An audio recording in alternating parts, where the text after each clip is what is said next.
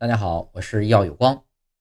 今天我们来聊一聊历史上最长寿、执政时间最长、写诗最多的皇帝——乾隆皇帝。乾隆皇帝是雍正帝的第四子，在他统治中国的六十年间，政治比较安定，社会经济繁荣，史称康乾盛世。乾隆皇帝能书善画，很有才华。在古代皇帝之最中啊，荣获三项桂冠，你知道是哪三项吗？首先，他很长寿，是中国皇帝中寿命最高的，享年八十八岁。在他之下的呢，是北朝时的梁武帝萧衍，活了八十五岁；女皇帝武则天享年八十一岁。古代皇帝生活一般骄奢淫逸，纵欲无度。所以啊，很多短命。乾隆呢，能有如此高寿，完全和自身修养有关。他总结出养生四诀：吐纳肺腑，活动筋骨，时常四物，适时进补。其中啊，时常啊，也就是齿常叩，筋常咽，耳常弹，鼻常揉，经常运，面常搓。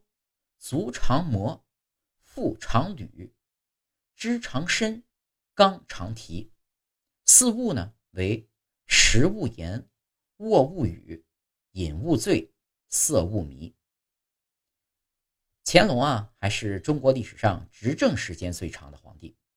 他生于康熙五十年，也就是公元一七一一年。雍正元年一七二三年被立为太子。雍正十一年。封为和硕宝亲王，开始参与军国要务。雍正十三年（公元一七三五年），雍正去世，弘历继位，改年号乾隆。嘉庆四年，也就是公元一七九九年正月卒。乾隆共在位六十年，退位后呢，又当了三年太上皇，所以实际执政六十三年，超过了康熙的六十一年。此外，除了皇帝中的两项桂冠啊，乾隆皇帝还是历史上写诗最多的人。他在世八十八年，据统计共作诗四万一千八百首，平均每天作诗一点三首。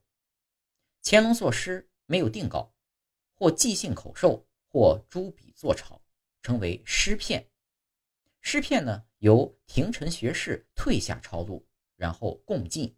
逐成御诗，其诗虽多，但仅运平自正而已。无论是思想内容还是艺术形式，均无多大价值。流传至今，能被人传颂者的寥寥无几。所以世人对乾隆也无诗人之称。